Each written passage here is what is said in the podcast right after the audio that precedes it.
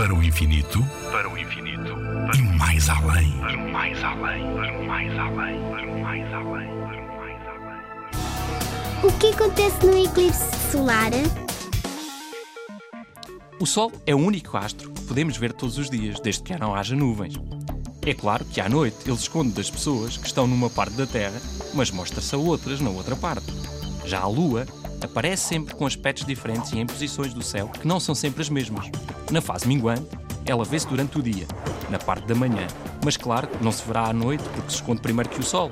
Na fase crescente, ou seja, depois da lua nova, ela aparece na parte da tarde e fica visível durante boa parte da noite.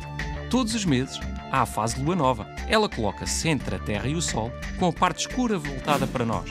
Razão essa não nos permite vê-la nesta fase.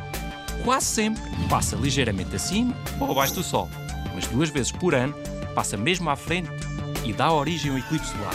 Se a Lua tapar só uma parte do Sol, dizemos que é um eclipse parcial. Se tapar o Sol por inteiro, temos um eclipse total. Nuno Milagaya, do Parque de Astronomia de Constância.